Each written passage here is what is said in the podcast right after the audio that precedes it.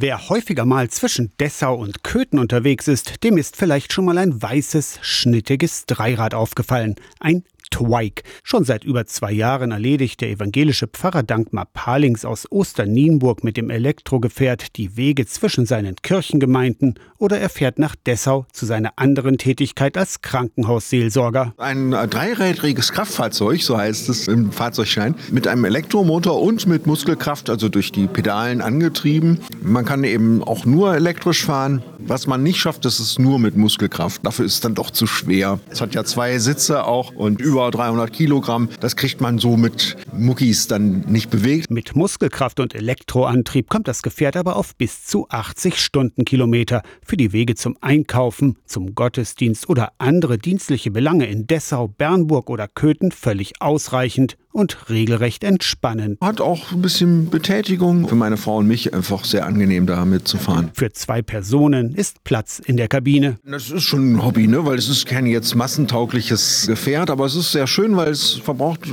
etwa nur das Zehntel eines sehr sparsamen Kleinwagens an Energie. Das ist natürlich eine feine Sache und man hat ein schönes Fahrgefühl. Im Sommer mit offenem Verdeck, bei Regen natürlich nicht und im Winter. Auch eine Heizung gibt's nicht, aber vom Strampeln werde einem warm, sagt Palings. Nur zwei weitere Modelle des gleichen Typs fahren noch in Sachsen-Anhalt.